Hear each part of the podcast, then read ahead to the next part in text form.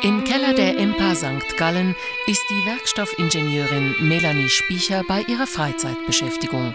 Nach Feierabend baut sie sich aus ihrem Lieblingsmaterial Holz eine Geige.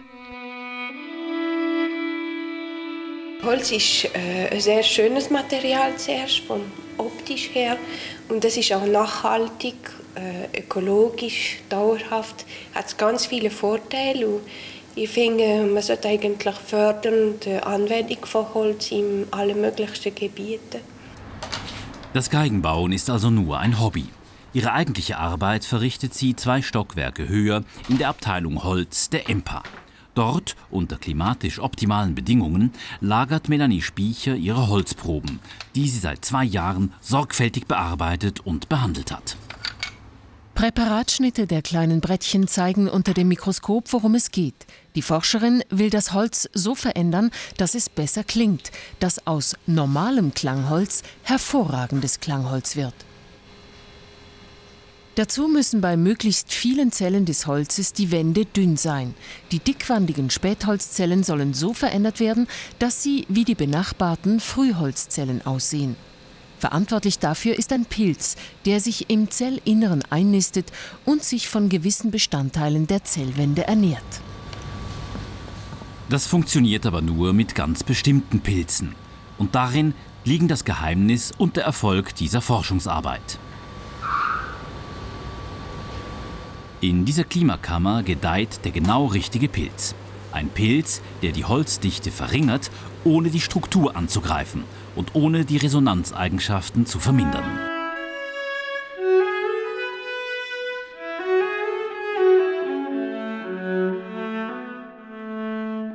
Im 17. und frühen 18. Jahrhundert gab es eine außergewöhnliche Kälteperiode. In dieser Phase wuchs besonders gutes Klangholz und davon wiederum profitierten die großen italienischen Geigenbauer wie Stradivari oder Guarneri.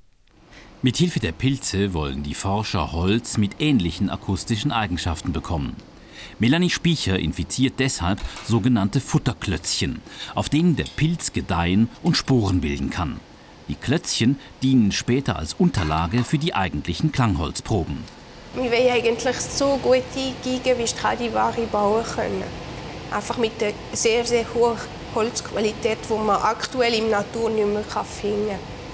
Das heißt, man muss einfach das Holz so viel verbessern, künstlich verbessern, dass man die Qualität erreichen kann. Mitinitiant der ganzen Arbeit ist Martin Schleske.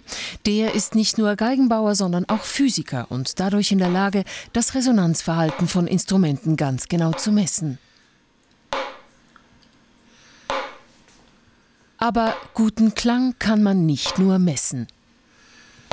Man kann es als Geigenbauer auch spüren und hören, natürlich, wobei ich feststelle, dass viele Geigenbauer es nicht wissen und auch nicht spüren. Und dann kommen nur mittelmäßige Geigen dabei raus.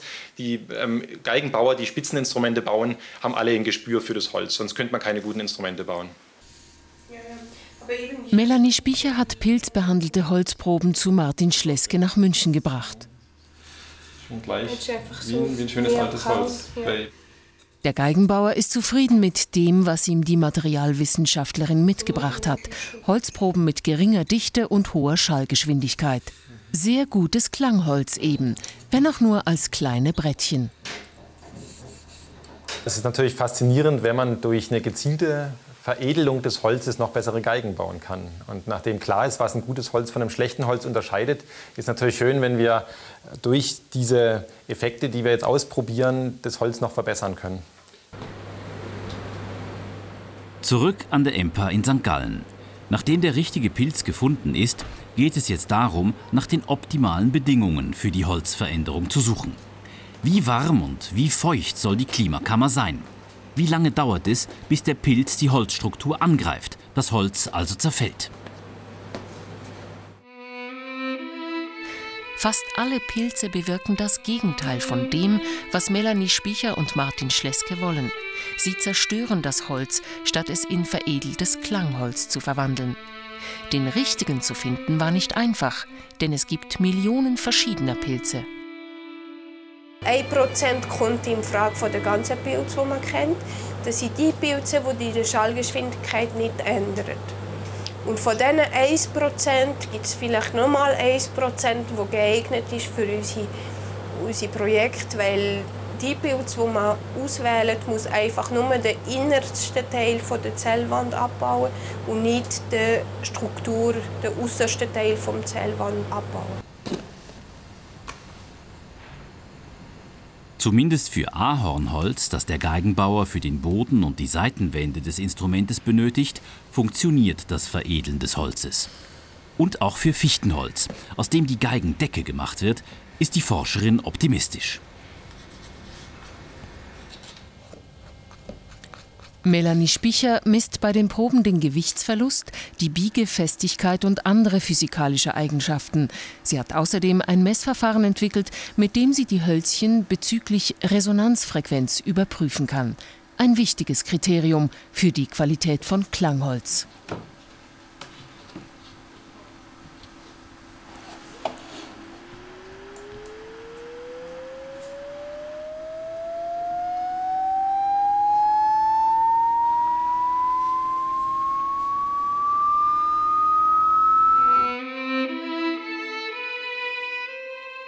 In einem nächsten Schritt wird nun der Pilz auf ein großes Stück Holz angesetzt, aus dem dann Martin Schleske eine Geige bauen will.